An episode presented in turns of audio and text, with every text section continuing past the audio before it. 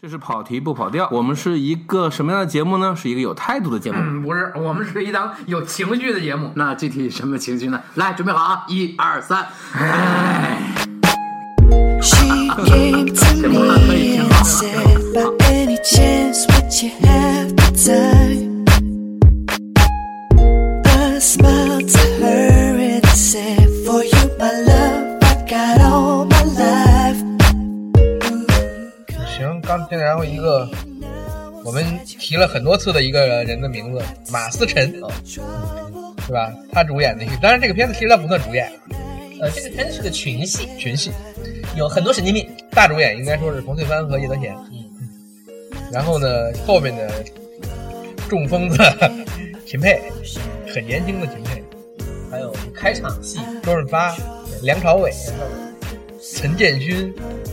陈国勋吧，好像陈国新还有对《颠老正传》尔冬升的处女作，呃，这个片子讲的是香港社工如何和香港社会当中那些具有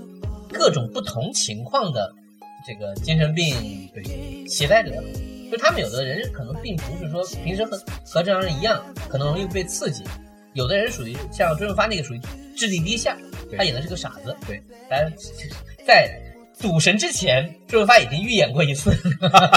我是有过生活体验的，是吗？我记得很清楚，就是他他家有个孩子，他女儿会说说你这样的人，你让他养个孩子，他自己带带不好孩子，孩子可能也也会有问题，他有两个孩子对，一个男孩儿，一个女孩儿。没那看个没看好，啊被好像被被那个冯翠帆一直追到他住的那个破棚子的时候，发现只有那个女孩儿，而且那个女孩儿病得很重。嗯说你儿子哪儿去了？说那个我儿子就是他，他那个表达也不太清楚嘛，就是说这个病了，然后那个我要治他，说那最后怎么着，就领着上个小树林儿了，就他把他儿子给活埋了。嗯，他就是一个纯粹的一个智障，嗯对，简那单里边说拍的有一些很直给的镜头，就是当时，反正我前后吓够呛，周润发就演的，反正也也很过，很可以很可以很很可以有点过。很过，然后你像什么陈建勋啊，包括那个梁朝伟，就是梁朝伟也在里面儿那一开场的那场戏，梁朝伟是开场戏，就是说对嗯在那个菜市场有一个人突然就发狂了，就拿刀要砍人，这个人梁朝伟演的，就是最后不是最后那个谁嘛，最后冯翠帆是死在梁朝伟手里的嘛对，啊。就冯德帆一开一开始出来，冯德帆演的特别正面的一个人物，说你别急啊，慢慢聊啊，就就想把这个事儿给给摁下来。嗯，想想冯德帆，我们一般认识是一个很猥琐的大叔嘛，嗯，对，犀牛皮，牛胡闹啊的。在这里面特别正，他讲了一一个群一个想要为为这些人谋福利的一群社工，对，就是，而而且你会感觉到很很无奈，特别无力，他就是那个一直这个那那个感觉嘛，就是你看我在这儿做了这么努力，你来个记者咔一曝光，我前面做的那些努力全都完蛋了。而且这些人自己又因为自己的原因，他是不理解的，对，包括他的家人有的时候也很惨，就是这些人的你照顾了一辈子，你你这些病没法治，对吧？就只能这样陪着他们。反正我不知道当时为什么要选这个题材，但还蛮容易出彩，就是来个嗨的嘛。就又有暴力的成分在，真的你会看得提心吊胆，真的那提心吊个胆他秦沛演的特别好，最后的那一大场戏，秦沛在那个幼儿园里边，嗯，很刺激， 就真的是你一直吊着胆，就是真的是秦沛老师虽然演了那么多坏人，但是这个片子里面你确实他很就吓是人拍的很癫狂，而且那个节奏的那个感觉，说实话抓的你抓的很紧。秦沛开头是一个很很普通、很很温和的人，在家看电视。就是你看我跟他们不一样，说我已经从这个医院出来了，我只要天天吃药，我没事儿，我正常人一样。他是知道自己有病，对。然后呢，他不停的跟人解释说：“你们不要在家看我了。”对，那你没事，我已经我已经痊愈了，我没事儿，我就正常吃药就完后了。来被这个社会又逼疯了。他不是被社会，他是这样的，就是他那个，因为他犯病嘛，他老婆跟他离婚了，嗯，他老婆跟他离婚了之后呢，就是带着孩子走了嘛，然后他就觉得自己就好了，没事了，我要去医院看孩子，我要去这个幼儿园看我的孩子。嗯但是呢，幼儿园的人都知道他犯过病，就是他一来呢就稍微有点防着等于，有个相互刺激。对，然后呢就通知他他老婆了，他前妻嘛等于是，然后就争吵啊什么的，就反正就是就把他刺激的就发了病了。然后那里面就有一些稍微就是说实话就是拍的照着恐怖片儿的氛围走的。他不是住在这个就是香港这个吴村里边嘛，就是筒子楼，嗯，他妈在这个餐厅打工，然后呢每天要给他带一只鸡回来，就活鸡。嗯，然后哥们儿就是我要控制我的病嘛，我要发泄嘛，杀不了人我就杀鸡嘛，啊，现在就把这个鸡搞得很惨，就是冯翠帆最后跑到他们家去，就是满满满满屋子鸡毛鸡血，就是那个感觉，就搞得很恐你怖想，香港人会拍这种片儿，对是的，嗯就搞得你像明明是杀了只鸡，搞得跟八仙饭店似的，啊那得找黄秋生啊。对，就是那个感觉。秦沛靠这个拿到男配那不不是婷婷是讲啊，对。太可怕了，这个然后你想最后到幼儿园的以后那场戏就是马完全完全发狂，马思纯老师之后那一场戏嘛，嗯，演得挺好的。对，秦沛老师真的是给自己弟弟带来不少好好的支撑，是应该是尔冬升每部电影都有他的。嗯差不多。我现在想到的部分，基本上秦沛都有就是很好的一一家人开工嘛，都还是一个比较重要的配角。差不多。这保驾护航啊，那这是。然后这个片子，金马和金像，秦沛都拿男配角，哦，那还真挺厉害。就出很出彩，真的很出彩。因为这个片子首先它描写的是一个边缘群体，呃，而且他，我觉得说他蛮悲的，底底色很悲对。他不像那个何必有我，何必有我总体还是一个温馨小故事。然后那个周润发在那个时候就翻身做主人了，好吧，然后变成了一个管理这个这个智障啊，或者是边缘人群的这样一个人，对还是个有点反派的一个人。对。然后王晶后来复制了这个，拍了个笨小孩儿，柴耀文演那个嗯，智障。然后谭耀文后后来有一戏里面经常演这种类似于智障的角色，又是叶德娴，就绕不出去几个人。所以我爸老说嘛，香港怎么就那几个人？对，我说可确 实可就不这就些那几个人人啊。这就那几个人嘛，但人家演的好啊，就演的好，真的演的好。你虽然可能带着这个人自己的一些设定，他有些地方这些人物虽然说的是不同名字，可能差不多的感觉，对，但到具体的戏上的处理不一样。这个片子实际上就是它最后有一点点的这个温情的东西是什么呢？就是叶德娴在那里面演一个所谓的这个专栏作家嘛，实际就是一个自由记者。嗯，一开始其实这样是一个猎奇的东西，嗯，就是我想写这些人的这些事儿啊什么的，就一直缠着冯子帆，跟着他去各种地方家访啊什么嗯的，就是一直到最后一路不是这个冯子帆最后在这个于是嗯去跟这个就是梁朝伟又犯病了，对，那一头一头一尾，对，一头一尾，梁朝伟又犯病了，又要去那个要又要劫持人，就是拿着刀比划着，他他没有诉求，梁朝伟那个角色就是一个纯粹就的是一个纯粹他就是个疯子武嘛，疯子，我们对，就是个武疯子，对。这然后就是就是就是简单说，他就是他被梁朝伟投诉，啊，被梁朝伟投诉，然后就是他这一个完了，然后最一后般是所谓大男主，冯德山他是真绝对意义上的关注，但然后是就它是是条线，它嗯，其实没有那么他串起很多小故事，然后等于最后就是那个，在下一场就是叶德娴背着冯对帆，平常背着就里边塞着乱七八糟什么药啊，各种这个治疗啊，那些那个一大破包上了街了，就传承嘛。对，就是这个感觉，啊，所以就这个片子，反正看完不太舒服，你觉得？就是就是看完以后不舒服，而且他那个里面实际上，他真的他传递的那种感觉就是，你说大家这里面谁有错？他他是完全没有自控能力的，然后你社会又没有给他足够的这些东西。又没有什么机构有钱到能真的把这些对人，只有这就放在一是个地像方像冯对帆这些人，就是苦哈哈的，对，用自己的一点点微薄的能力，你好歹还有这个机构，对吧？我还能对帮帮你。对，那帮帮你到什么程度呢？也做不到太多。对家里也没钱。对，然后包括这些人，你说他真的要在风上关一辈子吗？也很也很惨对。但很多人觉得说我，就是所有人都不理解对啊，反正就是社会现象嘛。尔冬升就再也没有拍这种题材了，他后面都是拍相对比较就比较不那么现实吧，但温情还是有。后后来他又关注边缘人群了。路人甲呀，真假是吧？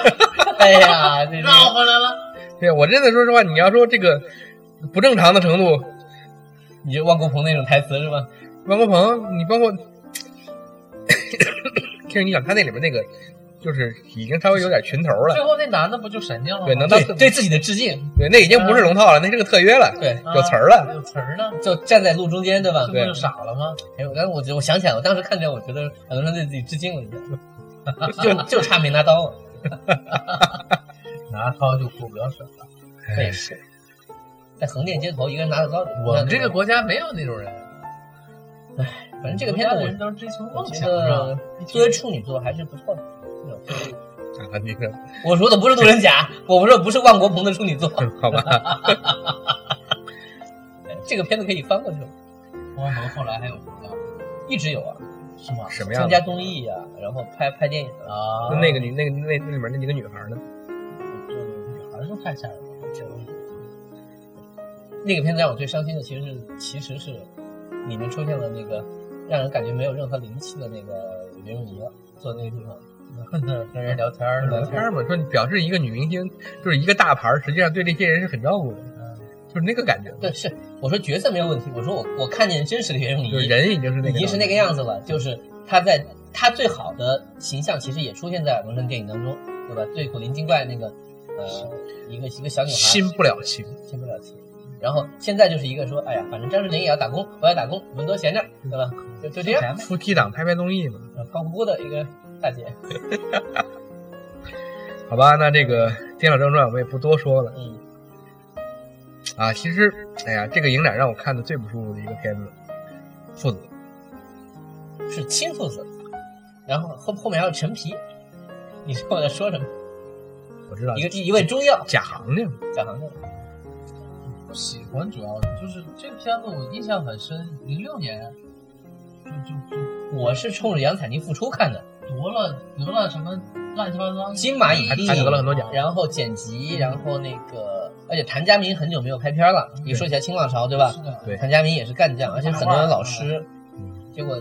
就看完了以后有一个一个什么感觉呢？你你这是干嘛呢？这故事你说他怎么？对，这怎么了？就是一个不成熟的父亲，啊嗯，就是纯粹的个人的惨，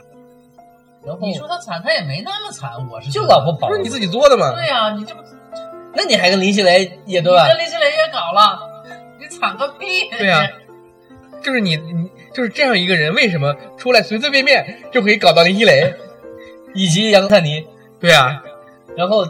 他儿子最后也不是很怀念他，就是有一种说，我爹这个就人是吧远远的看一眼，就反正就这样呗。最后那个父子和解也很奇怪，对啊，就所谓的和解吧。就是远远的看了一眼，我走了嘛。啊，那你一直在那儿，你在那儿又怎么样？对啊，然后我们来重点聊一下这个郭富城的表演的这个问题，就是郭富城老师从此走以上后一就条是不归路。他跟那位歪脖子大哥有点相似，就是他从此以后就是这一个劲儿，呃慢反应慢半拍儿首先是这样，然后嗯三岔口他剃平头之后，啊啊，他就再也没有留过长头发了，对吧？是的，基本上就是这个状态。然后剪呢了，以后还挺帅气，对是对，然后呢胡茬，然后特别颓，然后低低着头看人，穿一件破破烂烂花衬衫儿，里面弄个白背心儿，然后非常用力的用自己的下巴说话，你记得吧？就是看着一个人，梗着脖子。对，对，就是这样，就是织出来的那个感觉，嗯，然后反应所有的都要慢，然后要硬，对，要不合时宜，就你没有痛苦，其实痛苦，我很我很痛苦，你看不出来吗？就这个感诡觉。异啊，但你虽然不能判断是边灭还是童风，对吧？嗯对，你应该是痛风。就是很痛苦他，演的不管是警察也好，还是什么也好，所有的那个都是这个感觉，但确实得到好处。对反过来说，就是首先就是认嘛，帅哥折腾自己，把自己弄得不帅这件事情，大家还是认的。有些片子接的质量，总体来说啊，片子质量还都还可以。不管说片子里面这个人物的一个内心程度啊，以他的程度来演是有层次的，又或者呢，有些片子有争议性，你比如说那个那个什么《泰坦寻梅》啊，就他他又拿到个拿到这个，当然他没有拿到奖。那比如说他这个角色在哎当，中其实演，你要这么说，这些年以来他的片子不是以这种形象出来的，可能就是那个圣诞玫瑰吧。啊不，包括那个，包括一些警匪片也也算耍，比如说你说那个寒战，算帅哥吧，啊啊对吧？啊然后破局里边相对正常一点没看，王千源那个，啊，就是就是没有这么那啥。我我一听把他们俩捧到一个就是什么影帝对决，要搞成那个状态的时候，我就我算了吧，那天特别吓人。哎，有王千源比着，郭富城挺自 然，一直被压力这个刺激的那郭个。富城也自然了，你说这事儿弄的。你这这事儿呢，呃，我我我读一下，是这样的，呃，这个片子台北金马影展影展不是金马奖，呃，还就是金马奖，金马奖就金马奖，你知道吧？父子啊最佳剧情片、凭什么呀？最佳男主角、凭什么呀？最佳男配角，凭什么呀？那小孩演的也啊，你小孩儿啊，没什么好说的，就还好不。差，对吧？就是，嗯照黄昏卷差远了，然后别人知道黄昏卷了，照郝邵文差远了。那就那那那当然，呃，主要也是这个孩子存在感不强。你看，就是虽然你叫父子吧，更多看的就是这个这个男的自己一生也半生的故事。嗯这儿子跟他的关系也就是那样。你记得那日本小男孩吗？大岛心忘不了岛原大地，大岛原大地原导原导大帝，原岛大原林岛大地啊，就是那个张柏芝跟张柏芝对对对，刘青云的刘青那云个嘛啊，那个小孩挺多好啊挺灵的。嗯，然后香港香港金像奖最佳电影，当然他是制片人拿嘛，是宽姐拿的，邱黎宽。然后最佳导演、最佳编剧，然后演员没没拿我不理解，最佳我配到现在都不理解为什么这个片子我这么我反正至这么高至少就是的刨掉别的不说，这个故事我很接受不了。就你的所有的那些惨也好，怎么好像没有任何你看这图片拿惨了，对啊，拿惨了， 他不很爽吗？为什么你一个这样的男人可以在电影里面天天打杨采妮，还可以勾搭到林熙蕾？就林心蕾就莫名其妙的就好几场床戏，啊对，林熙蕾就是跟他就是一场床戏，其他也没有别的作用他。就是轱辘来轱辘去就走了吗？嗯对啊，哎还要被他打，被他抢钱。他是比如说想表达这个人男的不他是因为不成熟吗？就这个男的东南亚的那个没有长大嗯我也不不知道不知道，我不明白，我到现在都不能理解。就这个人自己他就没有长大。你说如果有什么特点的话，就这个人很很孩子气，就是他做的这些事儿没有动机对，没有背景。就是你想这个片子的一开头就是上来就是跟杨采妮闹掰了，然后就是动不动就要打他。哎，你说孩子气这事儿也不对。那你像阿郎是多么可爱的一个人，那是我们看到他任何那什么的东西，对啊就就他即使可爱他那个，就是啊嗯他之前他年轻的时候有一有有跟这个张艾嘉有一场厮打的戏，就是怀着孕呢，我刚当一脚怎么把你弄下去了？他忏悔了，对吧对呀、就是那是为了做人物的转变嘛。对呀、你这个片子一直到最后，就是说你前面的所有的这些事儿干到最后，你是为了什么？就痛痛苦嘛，对啊，后也后悔对吧？也后他悔，也没怎么地，他自己一个人过挺好。我对啊看啊，最后实际上有一种是作不动了的感觉。是啊，凭什么？捉不动这个说的好，对，我就说 其实这就是作不动了吧，不是不作了，是作不动了。这事儿我一直很跟对呀、然后就特别奇怪这个片子。但是你说这个小孩儿这个这个视角对这个小孩造成什么影响也没有讲，也没说呀，对吧？他长大了是吧？我本来那我我爹死了，没了，我本来那天约着跟小令吃小龙虾，嗯，后来因为这片子看完了我才去的，然后少吃了一半儿只。更亏得慌。对呀、这仇结大了。吃这图的什么？谭家明这个片之后好像又不拍片了，对吧？哎，按理说这个得了这么多奖，应该接着拍。嗯，有个片叫《侠盗》，但是没有任何资料。谭家明现在挂着，也也是出来行吧，我们觉得，我觉得咱们聊点儿开心一点儿的。这个《飞越黄昏》开心吗？不能叫很开心，就温暖片儿吧温。暖吧，《飞越黄昏》张之亮，张之亮的一个家庭片，张之亮说实话，除了他的《农民》嗯，之外，我不喜欢他的其他的所有东西。肩上蝶，这两年我还是接受的，但是是他最近砸了那个片子嘛。对，他早年间还有什么片子？太监你喜欢吗？这还好，就是中国最后一个太监，我反正上次也聊过。吧，就是真的就是你那个感觉是农民把一辈子的劲儿用他完了。好像后来拍，但也是演员好，就跟那帮人，对啊，很小的一个。农民真的是好，而且当你会有种感觉，不是他拍，你也能想象也有人拍得出来，你会，但是就是就是你有种感觉。你看吧，就怎么那农民那个感觉怎么？你觉得里面黄家驹，嗯，都挺好的。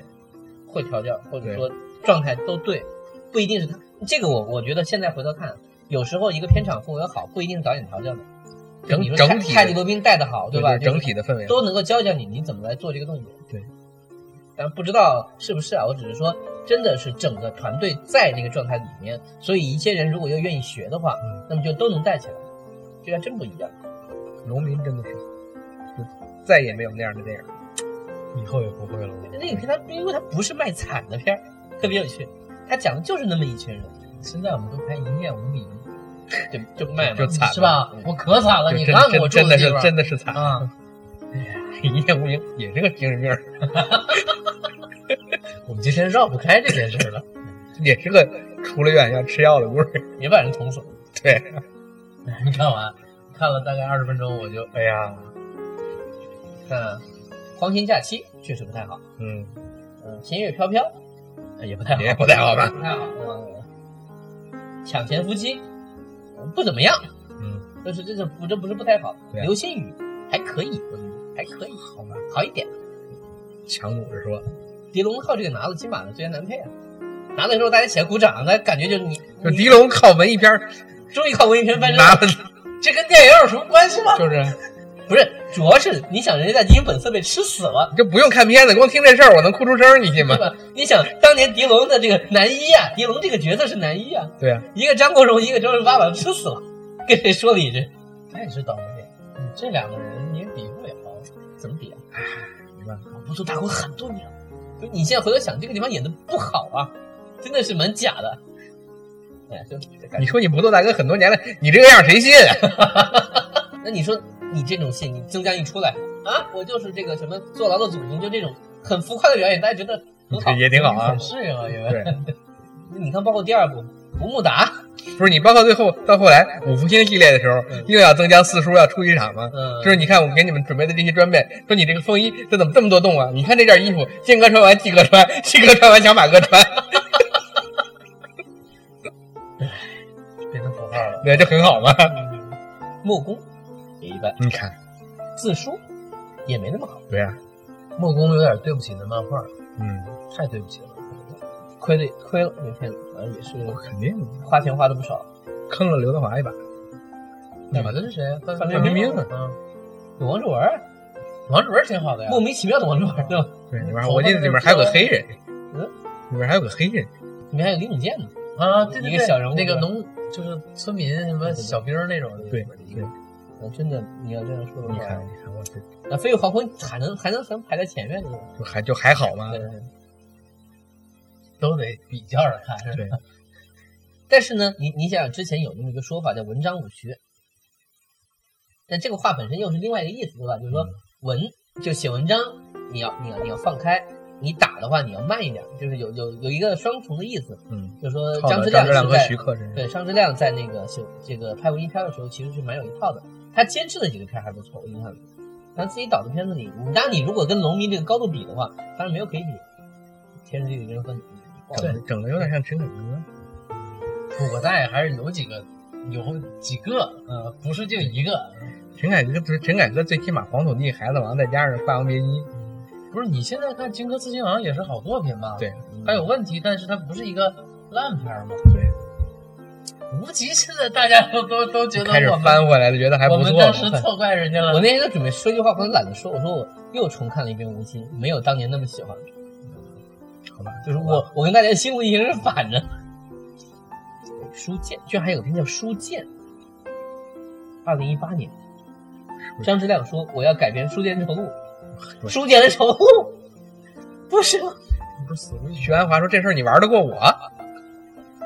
编剧阮世生笑说要压缩精华，加入很多打斗，这跟你阮世生有什么关？”系？徐安华说：“你看老娘拍文艺片儿的，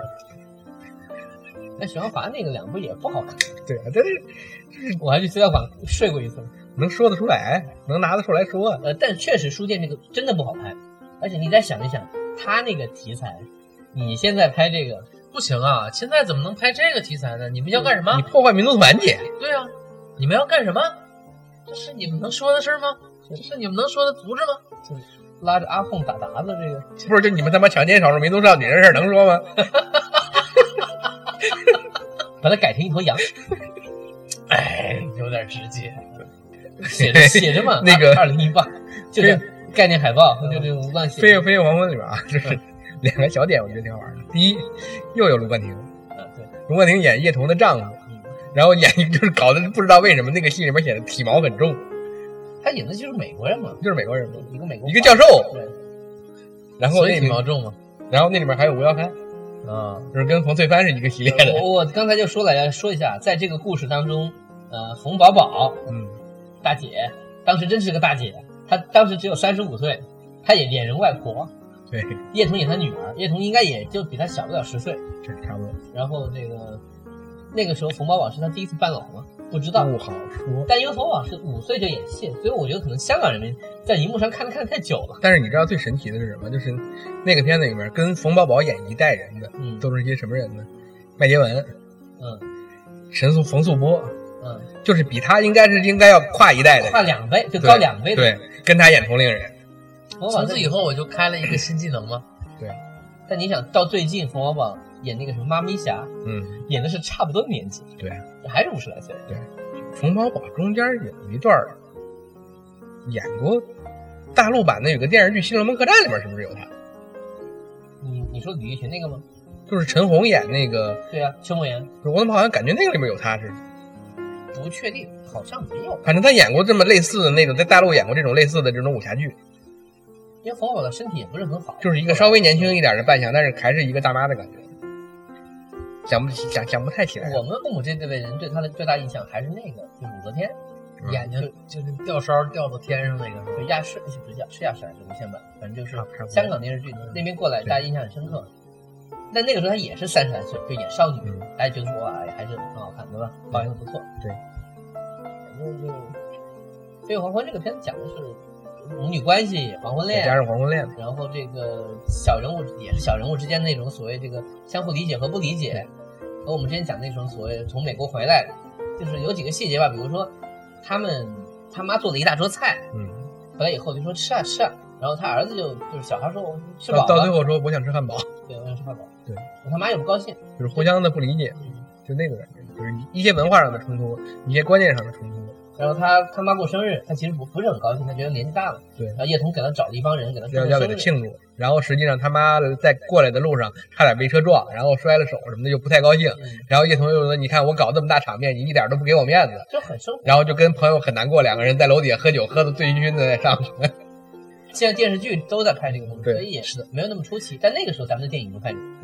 那里面吴教汉挺有意思的，就是你看吴教汉平常演喜剧嘛，嗯然后你像这个《滚滚红尘》里面他的那个角色是一个到最后付出就是做出了牺牲，嗯但是平常是一个一般的，就是甚至有点猥琐，嗯那么不那么小小家子气的那么一个人。长得就这样，没办法对但是这个片子里面真的就是一个高大正面的形象，嗯，就是解决母女问题。就解决母女问题，然后游泳教练就是身体也很好，然后这个领着锻炼啊，包括解决问题啊，又很正面，然后一看就是学历文化还挺高，没事儿还去老人院帮着做做义工，就是那么一个角色，特别正面，有点不适应。对，挺有意思就的。你感觉这是曾江的那种，对，但是角色但是演的很好，演的也挺好，这应该是吴耀汉演过最有学问的一个。最伪光正的一个角色。你看，我其实也是有这面的，你不能让我总演那些对猥琐的。反正这片儿，反正我昨天还重温了一下，反正觉得就就属于看了不吃亏，不看也不吃亏，就这样一个片儿。呃，没什么特别好说，但你也能看出那个时候香港人处理家庭题材、处理什么就其实是蛮熟练的。对这个东西，现在大陆人是很熟练，已经变成了一个标配吧。你如果拍这种题材，差不多拍成这样是说得过去的。前面刚开头的一点点儿，嗯，有点像《刻图秋恨》，啊，我这么是吧？不也是就是回这个女儿回回来了嘛？对，他他是从美国回来的。对，那个时候香港碰到的问题和我们前几年喜欢拍的那个也是一样的，就是出国潮。你想想，那那帮人也差不多是这个年纪了，就是四四十多岁，是郭达老师遇到的问题吗。 黄鼠狼，就是蔡明带着对这个一个黄头发回来对，了。那就是郭达老师遇到的问题嘛。就是你看，但是就是同样的问题，你看我们的处理手段，就是把它当成喜剧，不是我们最后的办法是大中华征服一切，是我不用跟你和解，我不用理解你，我理解你我干嘛给？你起个名字吧。啊，你适应我，我为什么要理解你？哎，不是，那个名字还是他起的，那个名字是那个黄花菜，黄黄对黄花菜是他儿子起的。嗯哎那个小品太可怕 了。林老师哪个不可怕？呃，早一点好一点。我预告一下，啊今年我不是每年我都在写那个什么盘点吗？今年我我这今天要写嗯菜要名写儿菜名了，啊要写菜名了。菜名儿老师可不会找你啊。我觉得这个无所谓，不，但我觉得很有意思。蔡明儿，你看他从最早开始演的那个那些，就纯粹是他和那个歌星的那个，不是更早那个他和巩汉林演过一个小品叫《陌生人》，你们有没哦我有印象？呃我知道，就是小妹妹要带她要要送她回家那所个，以他就是我不是什么好人，就那类似于这那是综艺大观上。不是，你有没有印象？警察和小偷当中出现了蔡明和巩汉林，为什么他们出现了呢？是因为他们其实带着那个妆，上下班儿，他们其实有另外一个一个节目，可能就是那个时候排练。我估计啊，陈佩斯把他们两个抓过来，就挂了一个类似于那县种，官儿对，就是类似于路人这种角色，帮忙来排一个角色。不然的话，因嗯为陈佩斯得有事儿干嘛，就在那个叫什么魏建安下去之后，所以这个戏后来我我查回来看，两个衣服是一样的，就是另外一个节目。就是蔡明从那个时候演，包括和郭达合作，他跟巩汉林的那个小品，就是最后，因为那会儿蔡明还还扮演农村小姑娘呢，是就是最后很感人的喊了一句“大哥哥”怎么怎么样，对对就对是那个对东对西，那是个标准的小品，对，但那甚至不是个喜是剧个小事品儿，那是一个有情境、有故事、有情节的对一个他，东西。他更接近于所我们做表演训练那种小品。对。然后你像蔡明后来就变成那种特别疯狂的那种秀娃娃音、秀舞技，然后各种奇就怪的是自打跟麻花合作了以后，大胸是吧？爆炸头都是这这套然。后现在跟素焕他们合作，就又变成毒舌女王。对，就是他其实一直在变，我觉得这个很有意思。他的小品风格在变化，他不同时期的几个小品真的差别蛮大的。而且它最 low 的那几年小品的那个质量烂到一个程度，也真的是蛮烂的。你有没有印象有一个李文琪的小品，就是他又演一个农村的一个女孩儿，啊，我有印象。整个片子的笑点那里全面都还有那个就是那郭个达在旁边，经常还有一个经常演那个农村大妈的一个那个对对女对的演服务员，对对对，说那你大为你为什么不给你爸爸买包子？对对对有点天津口 音，是吧？那更开心一点的嗯，也有红宝宝嗯，九二黑玫瑰对黑 玫瑰，这挺挺好，好好聊一好的。哎这是梁家辉莫名其嗯妙拿了个影帝，也不能叫莫名其妙，我觉得演的确实挺好挺好的啊。呃，先说演员啊，编剧导演刘镇伟，对，就你看刘镇伟还能搞出这样，那会儿有，这是九二年嘛，那会儿还可以对，嗯呢，那是巅峰啊，女女主是邵美琪、邵美琪，邵美琪和毛舜筠。毛舜筠，然后冯宝宝戏也很多，冯宝宝那个跟黄韵诗对，黄韵诗两个人搭演这个师姐妹，呃梁家辉一个人，梁家辉演一个暗恋这个这个邵美琪的邵警美琪的察警察，莫名其妙就被绑架了。呃，多说一句啊，邵美琪在里面是个编剧，啊，然后呢，就是很神奇，一开始是写这个证据的，就是写证据不挣钱嘛，就是快，而且离而且离婚了嘛，就过得很惨。然后那个毛舜嗯筠帮他这个接活儿，说你看介绍给你几个活儿， 介绍他去写三级片儿，嗯，梁家辉在里面模仿吕琦，对，这个是一个变成后世不断再再次模仿的一个经典造型。嗯，而这个呢，后来被罗嘉良整个这一套就站学在过去墙边，学过去嗯就这个样子。对对对，呃，这个动作应该我觉得在少林足球当中，周星驰不是踢了一球没踢出去吗？他很尴尬，就摆了这个造型。我觉得应该是同一戏，那个交叉腿靠着墙，然后比一个这个八字儿八字形放在下巴放在下巴里头。然后这个片儿应该总体来说是对九黑玫瑰这个电影系列的一个它里面有很多致敬的致敬，包括里面唱那种粤语歌，那个叫什么歌来着？嗯人大把多少有一种，就类似于这个是吗？类似于半戏半歌吧。我现在，呃，总体来说，这个故事的最大的笑点其实是冯宝宝莫名其妙变成了一个少女。对，她是个精神病， 这个精神病、就设定为她是个精神病健忘症，然后她忘了很多事情，对然后在某一个点上呢，她她师姐烦了，就说你是我女儿，然后就开始强行设定。他那里面就是他跟他师姐很多那个黄韵诗嘛，就是黄韵诗在那个周星驰的那个《上海滩赌圣》里面演演川川岛岛芳子，嗯啊，就那不个如就直是那接给个我剪就是那个冲冲冲冲冲，然后那咔咔好几个跟着夸落地，摆一个特别帅的造型，然后他啊川那个川岛芳子阁下的轻功好好啊，然后上面有一个人咔啦掉下来，小姐对不起，坚持不住了，印象特别找替就是身，那个造型很漂因为亮她，长得难看哦对，她她她的设定是难就是看，偏男性化。对长得不太那种对他在这个里边就是那什么嘛，那个冯宝宝失忆嘛，他就教冯宝宝说：“你不是怕你记不住东西吗？你拿那个便签纸把所有东西的名称写下来，然后贴在上面。”然后冯宝宝到处写电视，然后窗帘儿，接下来的是师姐 贴在他脑袋上。呃，我我觉得还是应该讲一下这个故事，不然完全不知道在讲什么。但虽然很无聊啊，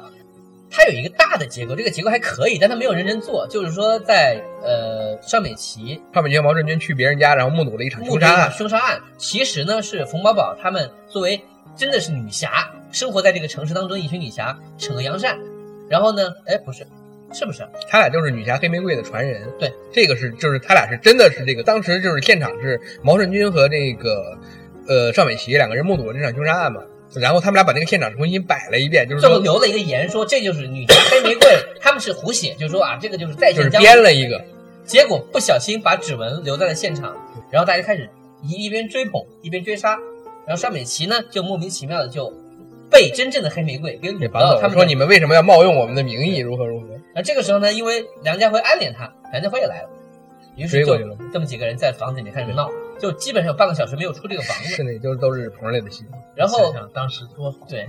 包括他们那个黑玫瑰这个体系，有一场戏说我们要结婚了，啊然后就要请宾客就拉来，了一桌子人，然后最后呢，发现其中一个人认识这个梁家辉是警察，是经常被梁家辉训的那个古惑仔，然后为了能够让自己不被认出来，然后梁家辉使出各种那种我们能想象各种把脸藏住啊，口眼歪斜啊，但是好看。是整个片子其实是没什么故事，到结尾打一场，然后邵美琪这角色在中间就没有什么存在感了，基本上就是冯宝宝在耍，对，邵美琪在那个片子里面，说实话倒真的是一般。他没有，我第一次看我都没有认出来，头发也把自己挡住嘛，对吧？就是戴一个黑框眼镜，然后刘海留的稍微有点长，乱糟糟的挡着古浪脸。尼嘛，这个个我这一刀是不是太狠？哎呦我操！ 杨老不知胸口。我帮你去参加那个什么脱脱口秀大会去。但是它的起点和终点都是什么啊？王子和公主如何如何，还是一个处在幻最想中的一个。最后是蓝天白云，然后那个伴奏是虫儿飞，什么？好像是，嗯，就是两个人最后终成眷属那个感觉，就是说他们应该是什么呢？就是两个普通人，其实什么都不会，也没有什么感情。结果就是经历一番冒险之后，感觉生活还挺美好的。就是你看，就是香港的那种，其实没有什么特别好的情节，嗯，故事呢也是走直线，或者放一些奇怪的情怀点，对，但是他就是在这个情况下，他用他的足够的桥，把这个东西最后撑下来，让你觉得还挺有意思。加上演员的确实很强的表演，对因为梁家辉那一段儿水泥的歌唱，对真的是每次看嗯还是挺挺好笑的。嗯对他就是靠表演来撑的，所以这个片儿我记得很清楚，是姜文给梁家辉颁的影帝的奖。嗯嗯，就是很多人也都说说，这个片儿虽然这个是很好笑，但是你给他给他个影帝，因为没好像没有人给过这么一个角色。就是总好过刘青云，我要成名得 影帝吧。难道你这样太说丢呢人了？这事儿，人人家不觉得好好歹拿了 吧就？是影帝 嘛，有些人拿奖说说，我拿着了，对吧？他是这样一个，管他是什么。是？ 谢谢梁朝伟哥 哥，什么一个对刘对青云的想法是，你们都吃过见过，我我还没有。啊哎，别说那个，在《我要成名》当中，梁家辉出来演了一段儿，演自己应该是，当然没有叫梁家辉啊。那个时候应该是李耀祥和刘青云正在修车，在一个修车地方，梁家辉开这个车很屌的过来，他们基下本去说：“哎，基本影上帝。基本上演的就是他自己。对，就那个那个意思就是说我他是他同期的，一大家起都是出道的朋友演员，大大家都是是朋友。。我现在梁家辉，我是影帝的身份对，你还是一个正在跋涉我的记一得个。我我忘了是不是梁家辉跟刘青云的一场戏了，反正有那么一场戏，就是跟刘青云说这个最近怎么样啊，有时间一起开工啊，对对对，就是就是那就个感很觉，敷衍的一种那种。对对对哎对，呀，反正大家都都认识都不容易嘛，刘青就是云也没有就是当那时个感觉，对。就我记得特别清楚，就是那句话，就是有时间大家一起开工啊，就是一起开工，就是也不是说我带着你，也不是怎么着，就是一起开工啊，就是那个感觉。就很真实，你可以这么说。对，就也没有表现出梁家辉这个这个角色说我特意的好像是奚落你，也没有特意的跟你靠近过，就是一个很正常随便熟人之间说的一句 话，就是能看出来真的很熟，这真的是很熟，就是很 熟，就是真的是他们两个也很熟。对，就是那个感觉。然后李耀祥在旁边就处于一种，那个时候李耀祥还没有得视帝，梁翔那个时候他的那个感觉是什么？你看他当年演的还不如你，怎么怎么着？然后你看他再看看你现在，就那个感觉，你们别管我是小弟，就是那种对我已经不行了，对，真的挺好玩的。那那几场戏其实你要单这么说的话，挺好玩的。你在联系人，对吧？霍思燕是吧？而且其实你真的说实话，我一直就是那个片子里面霍思燕不差，还可以，是戏不好，是戏不好，就但是它里面有一点那个小感觉还不错，就是那个就是他不是那个什么嘛，就是那个刘青云教他怎么演戏嘛，就是说你这个演一个站街女嘛，然后就是你要怎么怎么怎么的那个，就一看他说你这个感觉不对，给拿了一根烟嘛。嗯，就是包括就说这个整个，你看，就是导演一看，哎，你看整个就变了，就他的调教演员的那种小手段。然后到后来就是有一场戏是那个，就是霍思燕说一看，你看他一跟我说两句，马上导演就对我特别满意，那感觉就追着他开始叫师傅了，然后就追着他就是特别那种小跟班的那个感觉，就是那个感觉其实挺好的，就是什那我么？说句残酷的，你你再比一下《山水有相逢》的影你 帝，不能这么比，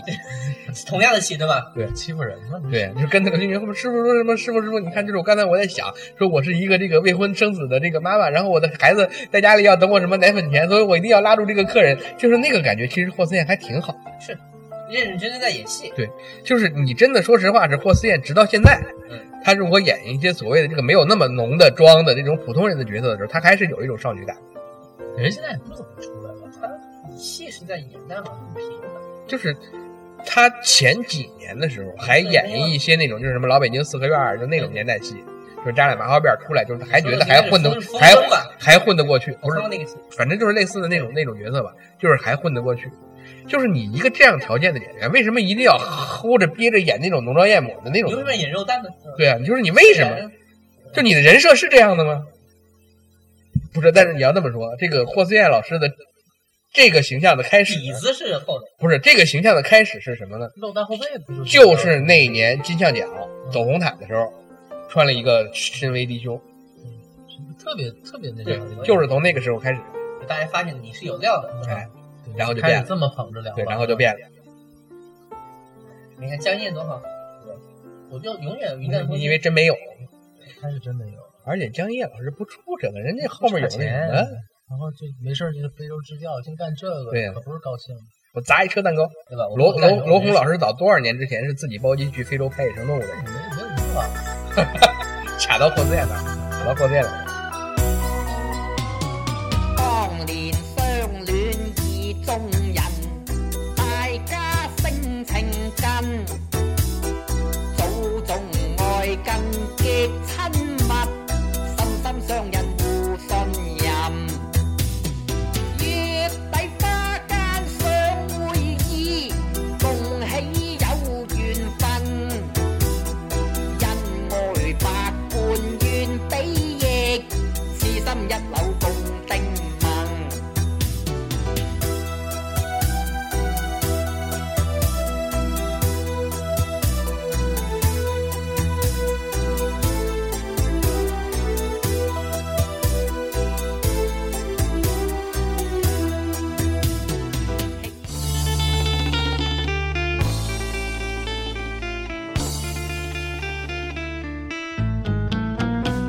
当年相恋意中人，大家性情近，早中爱更极亲密，心心相印互信任。雨底花间相会意，共喜有缘分。因愛百般願比翼，此心一縷共定盟。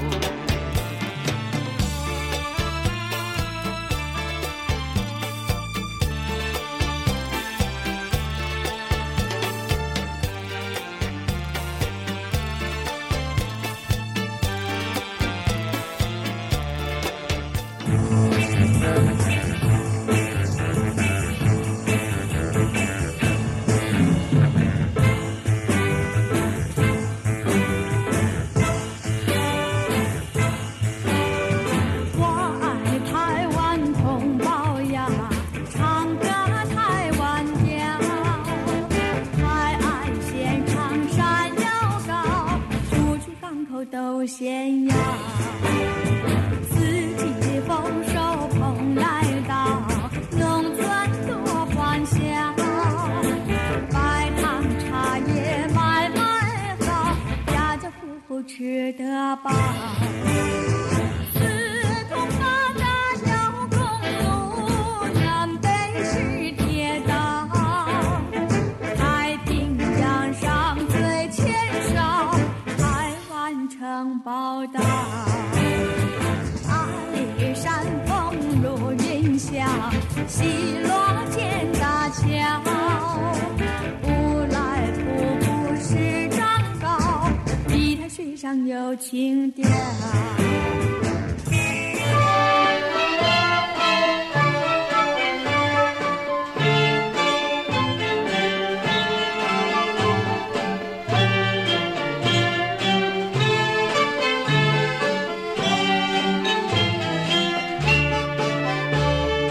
我爱台湾好地方，唱歌台湾调，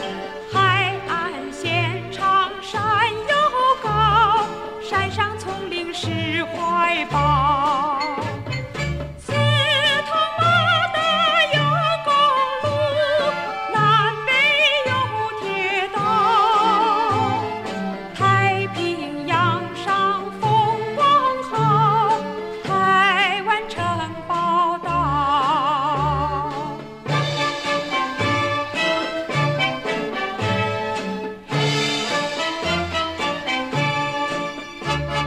四季丰收捧来到，农村多欢笑。白糖茶叶买卖好，家家户户吃得饱。葱绿西瓜和香蕉，出产人不少。不管长住何处到，同声齐夸耀。